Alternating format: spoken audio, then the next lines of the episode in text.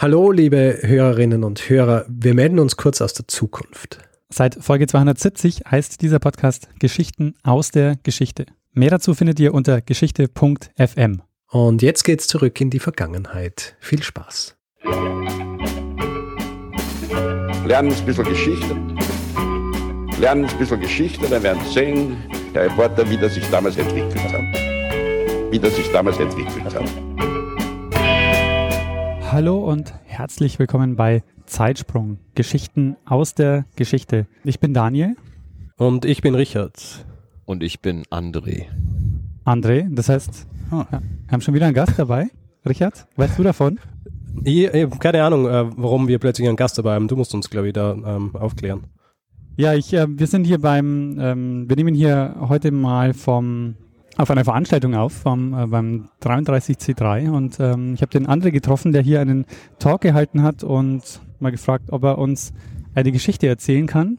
Und ich kenne André als sehr guten Geschichtenerzähler. Für alle, die dich nicht kennen, was sollte man über dich wissen? Ich habe Physik studiert und äh, jetzt gerade vor ein paar Wochen äh, meine Doktorarbeit in Biochemie verteidigt und äh, ich blogge über Wissenschaft, die ich so verfolge und äh, stehe andauernd auch auf Bühnen und quatsche gerne über Wissenschaft, weil ich glaube, das ist sehr, sehr wichtig, das zu tun. Aber es gibt ein Thema und das ist auch der Grund, warum du hier sitzt. Ja. Ähm, ein Thema, mit dem du dich ganz besonders beschäftigt hast und auch mit der Geschichte dieses Themas. Ja, natürlich. Ne? Man sollte immer wissen, woher irgendwie etwas kommt, eine Technologie, ein, ein Forschungsfeld, finde ich. Und was ist diese Technologie? Äh, die Technologie hat äh, etwas zu tun mit dem Testamentsvollstrecker von Vermeer. Richard, weißt du schon, warum? Vermeer, Vermeer der, der Maler Vermeer. Der Maler Vermeer, ja. Okay, ähm, ich habe keine Ahnung. Kannst du doch einen Spoiler und den Namen vielleicht nennen? Es geht um Anthony van Leeuwenhoek. Geboren 1632, gestorben 1723. Okay, äh, warte mal, ist, er ist aber nicht einer dieser bürgerlichen Niederländer, die quasi alles ähm, unterstützt haben, von Kunst bis Wissenschaft und so weiter und dann äh, quasi Mäzene der Wissenschaft und so weiter waren? Äh, sein Vater war Korbmacher und äh, er war äh, Tuchhändler. Ah, also okay. jetzt nicht Gut. unwohlhabend, aber äh, ja. auf jeden Fall kein Mäzen. Okay. Aber was ja. wichtig ist, äh, und weswegen ich hier sitze, er hat nicht das erste gebaut, aber er hat das Mikroskop gebastelt, was äh, am frühesten die höchste Vergrößerung hatte. Das Mikroskop. Richtig. Das heißt, wir haben hören jetzt eine kleine Geschichte des äh, eine kleine Geschichte des Mikroskops. Eine sehr kleine Geschichte. Eine, eine wahnsinnig kleine Geschichte. Oder eine vergrößerte Geschichte des Mikroskops. Wie man möchte, ja. Auf keinen Fall, auf keinen Fall eine verzerrte Geschichte des Mikroskops. Und äh, warum die nicht verzerrt ist, das, äh, das sehen wir auch gleich. Ja, ich, äh, ich habe so ein bisschen ja schon verraten. Also äh, sein Vater war Korbmacher. Äh, er ging zur Schule, was jetzt für 1630er, 40er äh, Jahre jetzt ähm, schon noch ein bisschen außergewöhnlicher war. Äh, mit 16 Jahren war er Buchhalter Azubi, könnte man sagen, bei einem Leinenhändler in Amsterdam. Lustig, das war ein Engländer, Sir William Davidson, und der war auch gleichzeitig Spion für die englische Krone.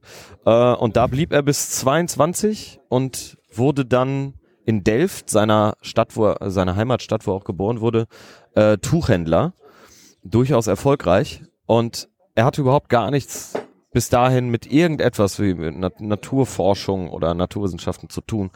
Aber als gewiefter Händler wollte er natürlich wissen, wie ist die Qualität meiner Stoffe, meiner verschiedenen Fäden, die ich verkaufe.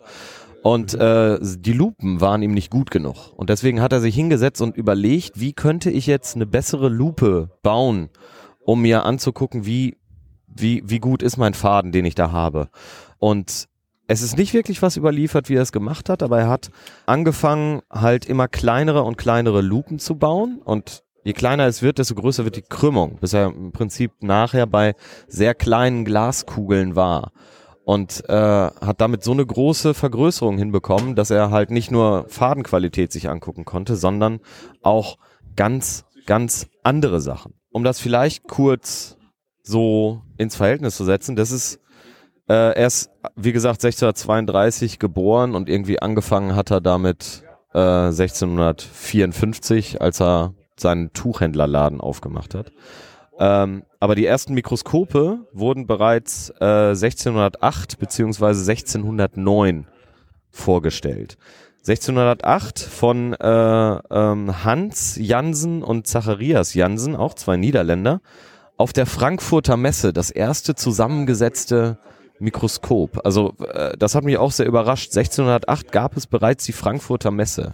Zusammengesetzt heißt, ähm, das ist ein Aufbau, der komplexer ist, als nur sich eine Linse zu bauen und die dann irgendwo hinzuhalten. Genau, und zusammengesetztes Mikroskop ist immer mindestens zwei Linsen, meistens eine konkave und eine konvexe Linse. Das ist ein zusammengesetztes Mikroskop.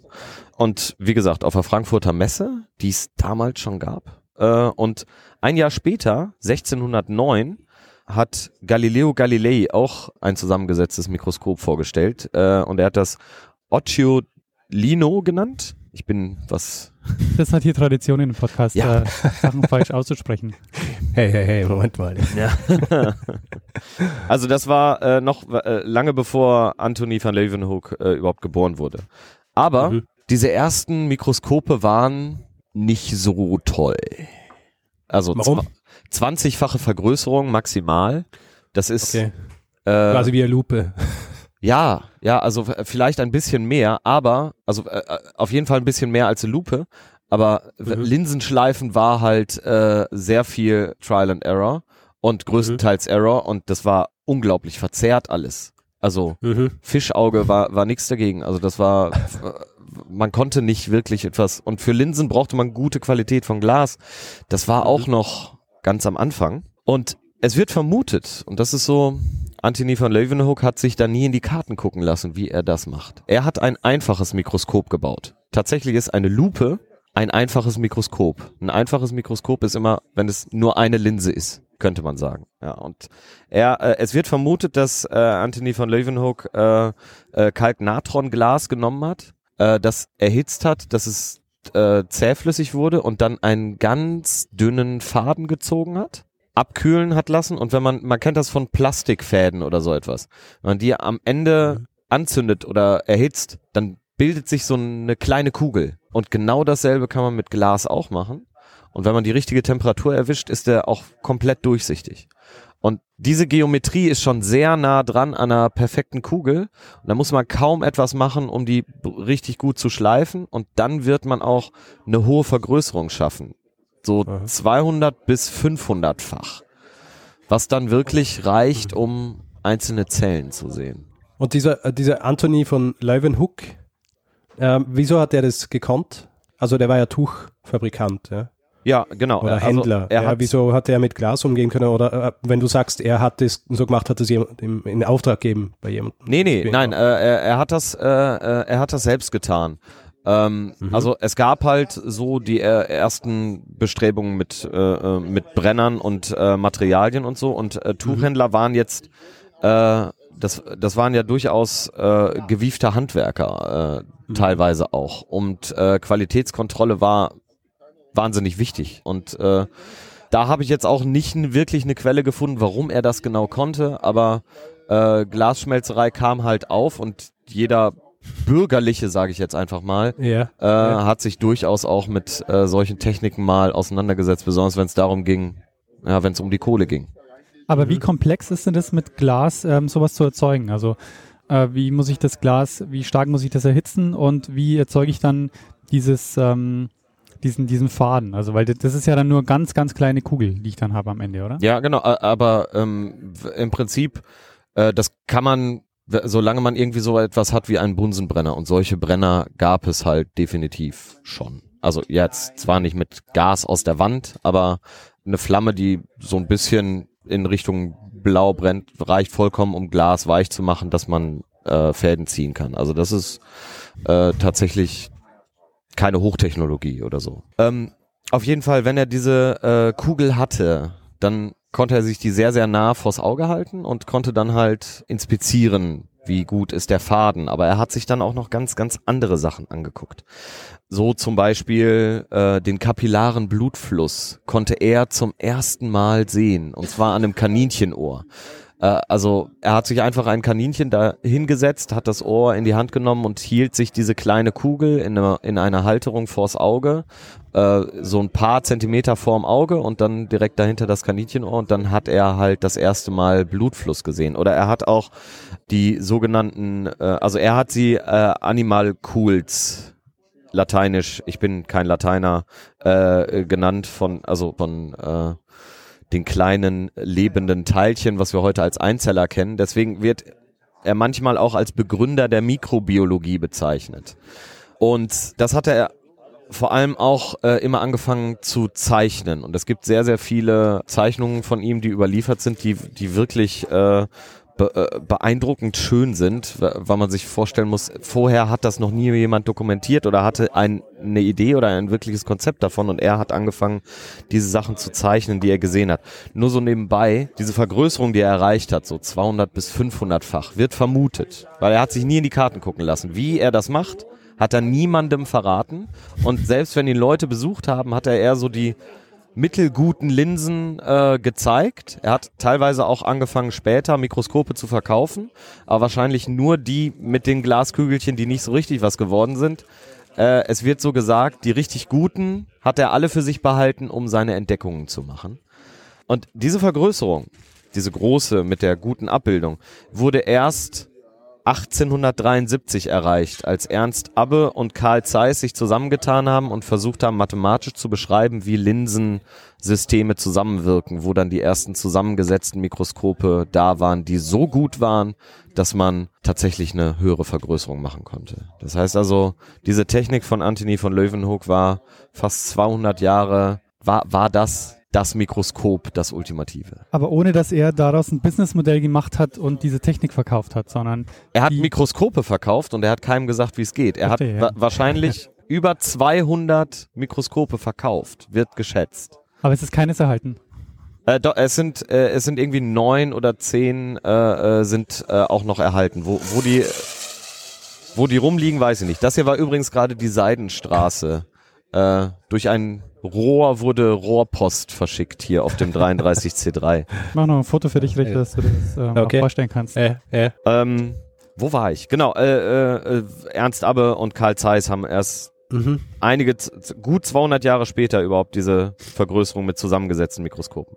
Äh, zurück zu Anthony von Leeuwenhoek. Der hat diese Sachen gezeichnet äh, und so weiter und als er schon einiges an Zeichnungen zusammen hatte, hat er das dann mal dem einen oder anderen gezeigt. Unter anderem äh, Rainer de Graaf und äh, der ähm, war in der Royal Society äh, of Science der äh, in England äh, auch drin mhm. und hat dann äh, als irgendwann mal eine Veröffentlichung der Royal Society rauskam, wo Dinge über Linsen geschrieben wurden, äh, hat er gesagt, äh, ich kenne da einen, äh, das was ihr da, das ist gut und schön, aber der hat Sachen, die viel besser sind, viel bessere Qualität, wundervolle Zeichnung und da, da sitzt richtig was hinter.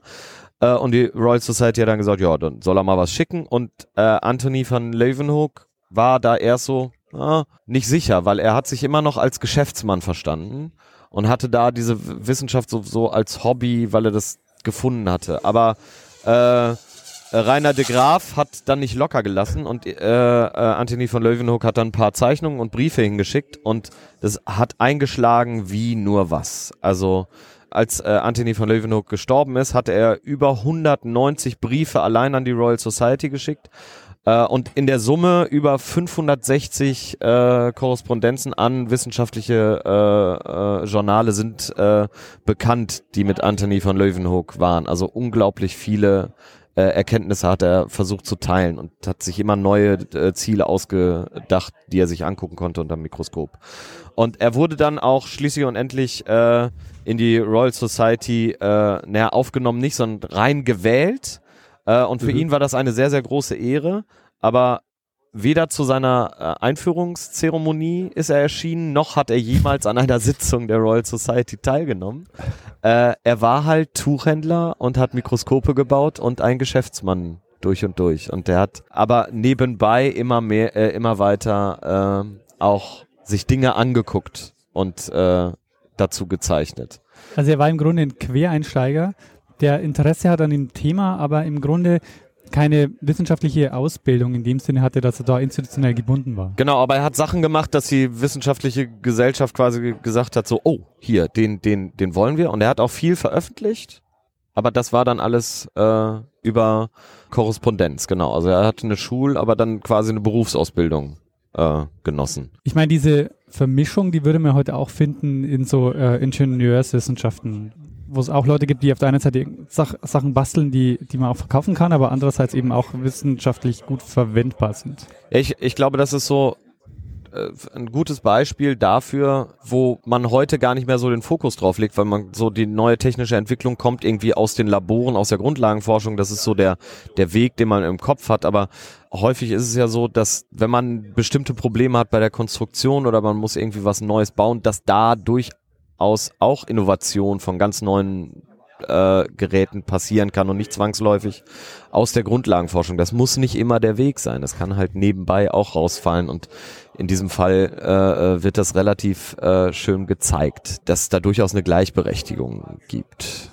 Also ich bin kein Freund davon, dass man Wissenschaft so hierarchisch denkt. Erst kommt die Grundlagenforschung und dann wird das langsam überführt in die Anwendung. Äh, manche Grundlagenforschung führt nie zu einer Anwendung, ist aber trotzdem wichtig. Äh, bei anderen Sachen ist es so, dass die Leute, die einfach nur versuchen, Dinge zusammenzubauen, neue Anstöße geben für, das müsste sich die Grundlagenforschung mal angucken. Da ist ein Wechselspiel äh, irgendwie. Und das zeigt es wirklich sehr, sehr schön, diese Geschichte ähm, von den Mikroskopen. Äh, und er hat sie ja auch verkauft dann an irgendeiner Stelle äh, hat er die immer weiter gebaut. Aber wie gesagt, äh, es wird vermutet, also da sind irgendwie so ein bisschen geguckt, da, keine Quelle will sich da irgendwie festlegen äh, oder kein, äh, kein Wissenschaftler, der es untersucht hat, aber es wird immer wieder vermutet, wahrscheinlich hat er die richtig guten Linsen eher für sich zurückbehalten und hat dann so die, die so okay waren, dann äh, weitergegeben. Ja, und äh, wir wissen wahrscheinlich auch sehr gut, wie er aussieht. Er hat in Delft gelebt und dadurch, dass er ein erfolgreicher Geschäftsmann war, war er eine wichtige Persönlichkeit in Delft. Und Vermeer hat auch in Delft gelebt. Und wahrscheinlich hat Vermeer äh, Anthony von Leeuwenhoek zweimal gemalt. Nämlich äh, im mhm. äh, Astronomen in dem Bild und im Geographen. Da wird vermutet, dass die Personen auf diesen Bildern jeweils Anthony van Leeuwenhoek äh, sind. Und Vermeer ist äh, 1675 gestorben und Anthony van Leeuwenhoek war auch der Testamentsvollstrecker von Vermeer. Also die kannten sich relativ gut. Mhm. Und interessant auch, dass jemand dann äh, einfach Testamentsvollstrecker wird. Ähm, also so die, ähm, wie soll ich sagen, der Tätigkeitsbereich, ja. Ja gut, also ich sag mal, für, für, einen, für einen Kaufmann, der auch Buchhaltung gelernt hat, ist, äh, ist jetzt nicht die schlechteste Wahl eigentlich. Stimmt, ja. Ja. Und ähm, am Ende äh, möchte ich nochmal kurz auf das Lebensende von Anthony van Leeuwenhoek eingehen. Nach ihm ist auch eine Krankheit benannt, an der er dann gestorben ist. Sie ist nach ihm benannt, weil er der Erste war, der sie auch beschrieb. Also er war halt Geschäftsmann und Wissenschaftler, könnte man sagen. Die Anthony van Leeuwenhoek Krankheit oder das Bauchtänzer-Syndrom. Ich stelle mir das extrem unangenehm vor. Obwohl er mit 90 Jahren erst, sage ich jetzt mal, gestorben ist. Dieses Bauchtänzer-Syndrom sagt, dass man krankhaft die ganze Zeit Zwergfellkontraktionen hat. Und zwar 350 bis 480 Mal in der Minute, so in diesem Spektrum. Aber im Durchschnitt meistens 150 Mal in der Minute. Also jede Sekunde zwei bis drei Mal. Oh, über was für einen Zeitraum hat man das, bevor man stirbt? Äh, es gibt Leute, die da Jahrzehnte mit leben. Aber natürlich hilft das nicht dabei, dass man gut isst, dass man ja. ausreichend schläft und so weiter und so fort. Also ja, die ja. vermutete Ursache, das bisher auch noch nicht aufgeklärt sind, Störungen des, des zentralen oder des, des äh, externen Nervensystems oder Angststörungen können das auslösen, Essstörungen können das auslösen. Äh, und bisher, äh, so stand es auf jeden Fall in der Wikipedia, tiefer habe ich nicht gegraben, bisher sind wohl 50 Menschen weltweit in der ganzen Geschichte bisher damit diagnostiziert worden. In den USA wurde ein Mann bisher sehr erfolgreich therapiert mit medizinischer Marihuana. das kriegt ja. das Zwergfell beruhigt. Aber diese Krankheit ist halt nach Anthony von Leeuwenhoek benannt. Krass, eine Krankheit, die jetzt in äh, 400 Jahren 50 Mal diagnostiziert wurde. Ja, Ja, ziemliches Vermächtnis hier. Also abseits von der Krankheit natürlich auch ähm, die Erfindung des äh, Mikroskops. Ich finde es ja spannend, weil die, die, der Zeitraum, in dem wir uns hier bewegen, das ist ja auch wieder so dieses, äh, dieses goldene Zeitalter der Niederlande, ja, wo im Grund eben die viele, die eigentlich Bürgertum waren, haben sich dann äh, mit Dingen beschäftigt, die früher eigentlich mehr der, der Aristokratie vorbehalten waren. Ja? Also dass jemand überhaupt so seine Interessen so breit fächern kann und dann solche Dinge entwickeln und so weiter. Das ist im Grunde dann auch schon wieder ein Zeichen dieser Zeit. Ja. Und das ist auch so von der Wissenschaftsgeschichte auch so, äh, da geht es jetzt los, dass äh, die Wissenschaft anfängt immer systematischer zu werden. Also äh, Newtons Principia, die so die, die Grundlage für einige Dinge in der Mathematik und in der Physik liegen, kommt 1678 raus. Also mhm. von Leeuwenhoek mit seinen Mikroskopen ist halt auch so in dieser Zeit. Also das ist eine äh, spannende Geschichte, die da passiert. Was für einen Zusammenhang gibt es denn äh, zwischen Teleskop und Mikroskop? Also du hast ja auch schon äh, Galileo angesprochen, der ja, ja auch für ein ähm, Teleskop ähm, bekannt ist. Genau, äh, also ähm, das Aufkommen von Glas. Wir haben Linsen und da war es dann, das wird überhaupt gar nicht so getrennt gedacht, würde ich jetzt sagen, damals, wie wir das jetzt tun. Wir gucken in die Ferne, in das Große und in das Kleine, dass das so Gegensätze sind, sondern wir nehmen etwas, was wir gerade neu haben, um in Bereiche zu gucken, die wir bisher nie beobachten konnten. Und da ist natürlich der Blick mhm. zum Himmel genauso wie der Blick in das Kleine ein Ansatz, der ganz logisch zu einem kommt. Heute wissen wir, dass wir dass das sehr, sehr unterschiedliche Dinge sind äh, und dass es verschiedene Anforderungen gibt. Aber als man noch keine Ahnung hatte, wie man überhaupt eine Linse schleift, war es halt so, okay, wir gucken mal nach da oben, da können wir vielleicht mehr sehen und wir gucken mal nach da unten, vielleicht können wir da mehr sehen. Ich würde gerne so zum Ende hin nochmal über aktuelle Entwicklungen in der Mikroskopie oder im, im Bauen von Mikroskopen sprechen, weil du ähm, beschäftigst dich ja ähm, sehr viel mit dem äh, mit dem Bauen von Mikroskopen. Was ist denn momentan so Stand der Dinge? Also wie viel kann man vergrößern? Was, ähm, was kostet so ein Ding und was sollte man wissen über Mikroskope? Äh, wenn man da einen Überblick bekommen äh, möchte, dann kann man sich total gerne das Video von meinem Talk hier auf dem 33C3 angucken. Nein, aber äh, ähm, werden wir natürlich verlinken. Ja, erstmal, äh, es gibt die Beugungsgrenze die, äh, quasi ein physikalisches Limit, bis wo man noch gerade so Strukturen auseinanderhalten kann. Das ist so irgendwo bei 250 Nanometer oder ja, äh, ein Viertausendstel Millimeter, so über den Daumen. Äh, da ist Feierabend. Da kann man mit einem Bild und Lichtmikroskopie nicht mehr wirklich viel erreichen. Man kann das umgehen, handelt sich damit aber andere Probleme ein. Also man kann kleinere Sachen sich angucken, tauscht das dann, dass man nicht alle Dynamiken sehen kann, äh, bekommt Probleme mit Farben. Also das ist, äh, ähm, naja, there is no free lunch. Also wenn man weiter vergrößern will und tiefer reingeht, dann äh, äh, wird's halt schwieriger in anderen Bereichen. Da ist so die Grenze, aber im Moment mit Lichtmikroskopie kommen wir runter in den ein, mit sehr, sehr viel Schmerz. In anderen Feldern kommen wir runter teilweise in den einstelligen Nanometerbereich ähm, wo wir uns dann Dinge äh, angucken können, aber da ist dann wirklich nur Struktur angucken und keine Dynamiken mehr. Das sind dann auch alles nur tote Zellen. Wenn man Dynamiken sehen will, dann kann man nicht so hoch vergrößern. Sonst würde man mit der Leistung, mit der man die Zelle beleuchten muss, äh, alles abtöten. Aber tatsächlich ist es so, die technologische Entwicklung hat es möglich gemacht, dass wir diese Hochauflösungsmikroskopie, wenn man unterhalb der Beugungsgrenze was abbildet, äh, möglich gemacht. Schnellere Rechner und bessere Technik wie Chips in Kameras und so weiter und so fort. Diese ganzen Hochauflösungstechniken, das ging so richtig los 2004, 2005, 2006 bis 2008 so in dieser Ecke. Das ist also noch relativ jung alles und äh, Preisverfall hat jetzt gerade, oder was heißt Preisverfall? Also die, die Preise fallen. Wenn ich jetzt im Labor für eine Laboranwendung von, für die Forschungsgrenze, wenn ich vor fünf Jahren eine Kamera bestellt habe, die hat 40.000 Euro gekostet. Ich kriege eine mit den ähnlichen Parametern, wenn ich jetzt heute bestellen würde, für ein Tausender. Da ist also, geht massiv was runter. Und äh, es gibt immer mehr äh, äh, gute Produkte, wo man auch äh, hergehen kann und nicht irgendwie Hunderte von Tausende von Euro ausgeben muss, sondern man kauft sich Teile, nimmt dann einiges an Zeit und baut sich was auf. Das habe ich so ein paar Beispiele. Willst du Mikroskop, kaufst dir für eine Million, stellst hin, anschalten geht. Äh, oder du nimmst dir 25.000 Euro und drei Monate Zeit, dann hast du ähnliche Leistungen aus dem Eigenbau. Ist dann so eine Abwägung. Also da ist, ich sage immer gerne, äh, äh, Basteln ist Wissenschaft, Wissenschaft ist Basteln. Ähm, da ist was dran. Neue Geräte fallen nicht vom Himmel, die muss irgendjemand äh, äh, sich kaufen. Äh, bei manchen in der Wissenschaft gibt es so die furchtbare Angewohnheit zu sagen, ja, ich nehmt doch bitte das beste Gerät, was es zu bestellen gibt, wegen der Qualität. So ein Quatsch, ja. Also wenn, wenn jeder Wissenschaftler so gehandelt hätte, dann wäre irgendwann Stillstand ausgebrochen. Was ist denn das Krasseste, was du bislang gebaut hast? Äh, das Krasseste, äh, in meiner Doktorarbeit habe ich äh, ein äh, Mikroskop gebaut, das, ja, das ist das Krasseste, weil es ist schön, äh, es ist jetzt fertig und andere Leute haben es angefangen zu benutzen was ja irgendwie äh, das Allertollste ist, wenn man sowas gemacht hat.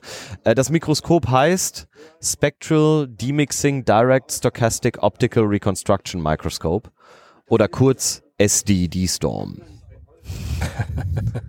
Sehr schön. Es ist immer wichtig, dass man ein schönes Akronym baut, oder? Ja, ja, ja, ja. ja. Also äh, äh, es gibt da sehr, sehr schöne äh, Akronyme in der Hochauflösungsmikroskopie, zum Beispiel ja Storm, D-Storm, äh, SIM, äh, manchmal auch abgekürzt mit Simsalabim. Äh, dann äh, Fiona, äh, äh, Shrek gab es auch mal, Shrimp, äh, ja, sehr, da wird es kreativ. Jetzt äh, kam gerade äh, Sexy und Trabi raus. Das sind auch Mikroskopietechniken. Äh, Sexy ist, glaube ich, irgendwas mit in Yeast wegen dem Y am Ende, also in Hefe. Mhm. Äh, ja. Ich, äh, ja, aber es gibt, es gibt da sehr, sehr viel, was äh, sich da gerade tut. Und es äh, ist eine spannende Zeit für die Lebenswissenschaften, weil wir immer tiefer und immer genauer reingucken können. In gewisser Weise trittst du ja quasi in die Fußstapfen, weil du ein Mikroskop gebaut hast, das du jetzt äh, theoretisch verkaufen kannst. Nee. Äh, ich verkaufe das auf keinen Fall. Ich habe eine Stelle gehabt und habe auch die Teile gekauft aus Steuergeldern. Wir haben das ah. veröffentlicht die Software, die den Trick macht mit dem spektralen Un äh, Entmischen oder Demixing, ist äh, auf GitHub Open Source, kann jeder reingucken. Äh, Bauanleitung ist im Paper veröffentlicht, kann man nachbauen, das haben einige getan. Das wäre ja noch schöner, wenn ich äh, etwas aus Steuergeldern zusammenbaue und dann daraus ein Patent und eine Firma aufmache. So geht das nun nicht. Äh, es wäre aber nicht äh, völlig absurd. Ich meine, sowas ist ja schon passiert, oder? Ja, aber ja, also ja. für, für, für, für mein Rechtsverständnis ist, ja, äh, ist das der falsche Weg. Ja, absolut. Ich meine, in dem Fall bist du quasi das Gegenteil vom, vom Teppichhändler, der ähm, das gebaut hat und dann verkauft und niemandem gesagt hat, wie es funktioniert und du stellst äh, den Source Code auf GitHub. Also von daher. Ja, äh, wobei auch äh, ich weiß, also so die, die Software konnte ich auch nicht schreiben ohne jemanden, der sich wirklich mit Programmieren auskennt. So gut kann yeah. ich das auch nicht. Äh, das heißt, das war eh auch so ein, das war ich nicht alleine, das war äh, mit ja. mehreren zusammen. Das war ein Team-Effort und äh, wir können nur gewinnen, wenn wir das offen machen und andere Leute gucken rein und sehen, ah, so haben die es gemacht. Wir haben noch eine bessere Idee, wie das vielleicht noch effizienter geht oder was man damit noch machen kann. Also der Trick bei uns ist, wir nehmen aus den Rohdaten nicht nur die Bildinformation, die höher aufgelöste, sondern auch die Farbe. Das heißt, wir sind während der ja. ganzen Messung komplett farbenblind und am Ende fällt ein Bild raus, was hoch aufgelöst ist und zwei Farben hat, äh, was was wundervolles ist, weil man dann auch einen menschlichen Bias wegnimmt, wenn man diese ja. aus den Rohdaten erst blind im Algorithmus die Farben generiert. Vielleicht findet ja. jemand noch andere Parameter, die man neben Farbe und Ortsauflösung aus diesen Sachen äh, generieren könnte, so wie wir das gemacht haben. Und äh, ja, ich würde mich freuen. Und äh, ich bin, äh, ich mag Mikroskope. Sehr gut. Ich habe ja äh, zu Weihnachten meinem äh, neunjährigen Neffen einen Mikroskopkasten äh, geschenkt. Das ist schön. Ähm, es war äh, deutlich unter 25.000 Euro. Ja. Muss ich zugeben. Ähm, weil ich, ich, kann mich, ich habe mich erinnert daran, dass ich als Kind so einen gehabt habe. Mhm. Und obwohl ich dann überhaupt nicht in die Richtung gegangen bin, habe ich es immer super spannend gefunden. Ja, so, so, ein, äh, so einen schönen äh, äh, Experimentierkasten, wo man auch ja, ja, genau. wo dann die, die Beinchen von, äh, von, von Insekten auf den Plättchen schon, schon Ah, aufgeklebt sind, die man sich dann anschauen hat können unter dem Mikroskop und solche Sachen. Und sich dann natürlich auch selber. Ich habe im Jahr drauf habe ich dann, glaube ich, einen Chemiebaukasten gekriegt, wo ich dann Salzsäure selber gemacht habe und solche Geschichten. Also die sind schon sehr lustig, diese, diese Kästen. Ja, Da kann man ja. schon einige Sachen machen und so ein bisschen sich ähm, anfixen lassen. Ja. Äh, Würde ich auch jedem empfehlen, der, der jetzt irgendwie neugierig geworden ist auf diese Mikroskopiersache. So äh, gibt es ja von verschiedenen Herstellern. Wir wollen es ja keine Firma nennen und so. Solche zusammengesetzte Mikroskope, wo auf jeden Fall ein Buch bei ist und Anleitungen, Genau. wie man Proben macht. Man kann Ja. auch schon für 12 Euro oder 15 Euro oder so vom Online-Versandhandel seines Vertrauens ein USB-Mikroskop bekommen, wo man dann Bilder auf dem Rechner mitmachen kann. Genau, Die ja. Optik ist sehr fummelig und das ist auf jeden Fall nichts für einen Einstieg und sowieso nichts für Kinder, weil das Erfolgserlebnis kann sehr lange ausbleiben, wenn man keine Anleitung hat, wo man schöne Bilder sieht. Äh, das Ja. ist dann eher was für den Bastler und äh, ich sag mal so, äh, für jemanden, der 15 Euro über hat, wo es dann auch nicht schlimm ist, wenn es am Ende gar nicht funktioniert. Ja. Ähm, aber äh, ja, so eins habe ich drüben auch stehen. Damit habe ich hier auf dem Kongress auch schon ein bisschen herummikroskopiert. Das Ja. Tolle ist, äh, das kann man nämlich steuern mit äh, der äh, Mikroskopie-Software, mit der diese ganzen Mikroskope, die an der Forschungsgrenze operieren, wo man Teile reingesteckt hat für 100.000 Euro oder so etwas. Es wird gesteuert von Micromanager, ist auch eine äh, offene Software. Äh, Mhm. Die kann aber auch dieses 12-Euro-Mikroskop ansteuern. Das ist so eine, ein bisschen wie eine eierlegende Wollmilchsau. Und äh, Sehr gut. das ist dann so schön zum Zeigen, wo man sagen kann, ja, also wenn man da jetzt die Optik hätte, dann könnte man so weit reingucken, aber hier habe ich jetzt nur das, aber ich zeige euch, wie das Ding geht. Das ist ähm, schön. Ja, dann äh, haben wir jetzt auch was zur Geschichte der Mikroskopie. Vielen, Ja. vielen Dank, André, dass du dir Zeit genommen hast, uns diese Geschichte zu erzählen. Vielen, vielen Dank, dass äh, ihr mich eingeladen habt, dass ich hier zu Gast sein durfte. Das ist mir eine große Ehre gewesen. Ja, Richard, ähm, in dem Gut. Fall würde ich sagen, machen wir den Feedback-Blog, oder? Ähm, äh, mach mal Feedback-Blog, ja. Ähm, ja, wer Feedback geben will äh, zu, zu dieser Folge, äh, nicht nur, vielleicht, äh, André, sagst du uns was, äh, sagst du uns äh, vielleicht deinen Twitter-Handle, damit äh, die Leute wissen, an wen sie Kritik schreiben. Ja, äh, äh, mein Twitter-Handle ist andere Lampe, weil André Lampe war schon weg und äh, andere Lampe äh, kann man mich auf Twitter erreichen und äh, ich habe auch noch äh, einen Blog, wo ich über Mikroskope Sachen aufschreibe. Da kann man dann vielleicht das eine oder andere nochmal nachlesen oder sich Bilder angucken. Das heißt scienceblogs.de slash die kleinen Dinge. Ah, Okay, werden wir natürlich dann auch verlinken Ja. in den Show Notes. Ähm, ansonsten, wer äh, Feedback geben will, kann das auch über E-Mail machen, uns ein E-Mail schreiben, feedback at zeitsprung.fm oder auch auf Facebook, wo wir immer wieder posten, wenn wir neue Episoden veröffentlichen. Das ist äh, facebook.com slash zeitsprung.fm und ähm, ja, auf Twitter natürlich, äh, der Daniel ist at Messner und ich bin at Stormgrass. Habe ich was vergessen, Daniel? Ähm, ja, es gibt die Möglichkeit, äh, uns auch finanziell zu unterstützen. Wir haben Ja. PayPal und äh, PayPal und einen Flatter-Button auf der Seite. Und äh, in dem Zuge bedanken wir uns bei Sebastian, Nico, Nadine, Michael und Dirk. Vielen, vielen Dank Oh, für eure Dank. Unterstützung. Das sind jetzt ziemlich viele gewesen. Ja, das äh, in der letzten Woche sind wieder einige dazugekommen. Sehr gut. Das äh, haben Sie das Weihnachtsgeld in ähm, Zeitsprung investiert. Eine gute Investition. Sehr gut. Ja, dann äh, André, dir vielen Dank. Und weißt du, weißt Ja, du, wie Zeitpunkt Dank. endet? mit äh, den Worten eines äh, Menschen, wo ich bis eben wirklich nicht genau wusste, was er sagt und nachdem ihr es einmal erwähnt habt, ich auch immer Harry Potter verstanden hatte. Aber ähm, du weißt, wie die Person heißt, die äh, jetzt uns ähm, unsere Episode beenden wird. Bruno Kreisky. Lernen ein bisschen Geschichte. Lernen ein bisschen Geschichte, dann werden Sie sehen, der Reporter, wie das sich damals entwickelt hat. Wie das sich damals entwickelt hat. So, einmal mit Profi. André muss aber dazu sagen, dass uns das relativ selten passiert. Ja. Also in all den äh, 68 Folgen bisher haben wir, glaube ich, hast du, glaube ich, einmal vergessen und dann ist er nach fünf Minuten eingefallen. Genau. Ja. Ja. Ja, äh, also äh, äh, ist alles hochprofessionell. Ich kenne Reinhard und Nikolas, also äh, ihr müsst euch keine Sorgen machen, dass ihr unprofessionell rüberkommt.